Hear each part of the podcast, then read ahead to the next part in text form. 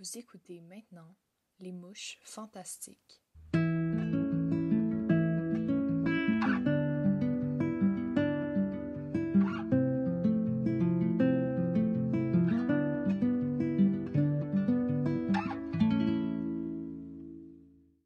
Épisode 6 Winnie. Comment vois-tu ta représentation au sein de la communauté montréalaise? La grande majorité de mes amis sont aussi LGBTQ+, et j'ai beaucoup d'amis qui sont bisexuels et qui sont des femmes et qui sont... Je peux me voir en elles. Alors, c'est un peu comme, dans mon cercle d'amis, je me sens assez représentée. Et dans la communauté queer euh, Montréal, ben, à part mon groupe d'amis, je ne je, je sais pas si je suis comme, you know, représentée parce que je connais pas tout le monde qui est queer à Montréal, alors...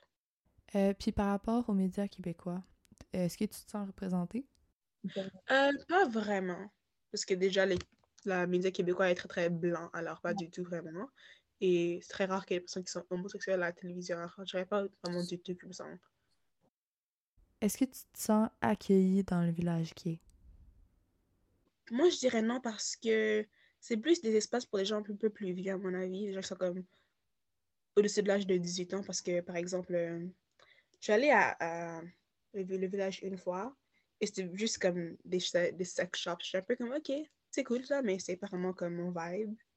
Je suis pas rentrée là-dedans. Alors, je sais que, et que pour Pride aussi, parce que Pride, j'allais une fois avant la pandémie et c'était assez cool, mais parfois quand je réponds, je pense aussi à comme il y avait certains points durant la parade où j'étais vraiment inconfortable parce qu'il y avait des gens qui étaient comme qui faisaient qui, qui comme faisaient des euh, choses très très sexuelles et j'étais un peu comme wow tu sais je suis un peu comme pour moi c'est comme juste comme si vraiment t'es adulte t'es un adulte qui est un, un homme gay c'est plus pour toi comme quand, quand tu vois des hommes qui se font comme je sais pas là c'est quoi quand tu fais comme whipped dans la rue?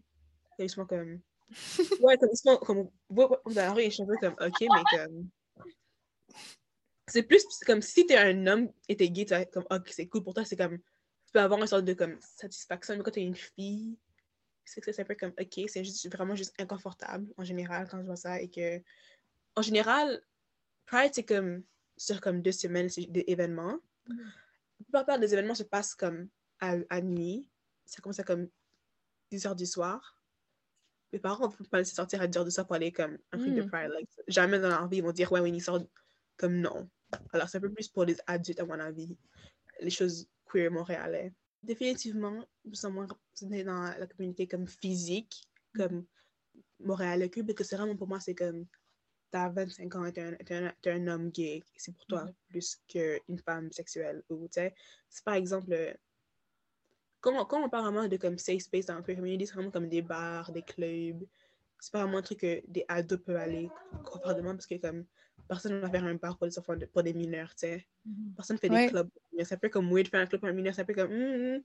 Alors, je pense pas vraiment, il n'y a pas... C'est comme quand tu es de la jeunesse queer, il faut que tu trouves tes propres uh, safe space. Il faut que tu fais le travail toi-même de trouver un, un, endroit parce que ce n'est pas donné pour toi. Crois-tu que l'Internet a aidé à la marginalisation des personnes queer? Moi, je suis vraiment torn parce que je pense que l'Internet a comme aidé aux gens de se pouvoir s'exprimer. Mais aussi, ça a comme donné la, la place aux gens qui sont euh, hétérosexuels ou juste c'est genre à être vraiment comme à comme dehumanize ah, dehumanize les gens qui sont queer. Parce que par exemple, euh, t'as comme des gens qui vont dire euh, go, they, them, go. Tu sais, comme c'est un truc comme ça. C'est comme des commentaires comme je pense que oui, mais ça comme, de, ça comme euh, mené aux gens qui sont pas queer à voir les gens queer comme des commodités, comme des trucs pour leur euh, divertissement. Par exemple, euh, les fanfictions, des trucs comme ça qui vont juste comme. C'est supposé pour les gens qui sont queer, mais juste, ça devient juste à la fin des, un divertissement pour les gens qui sont pas queer du tout.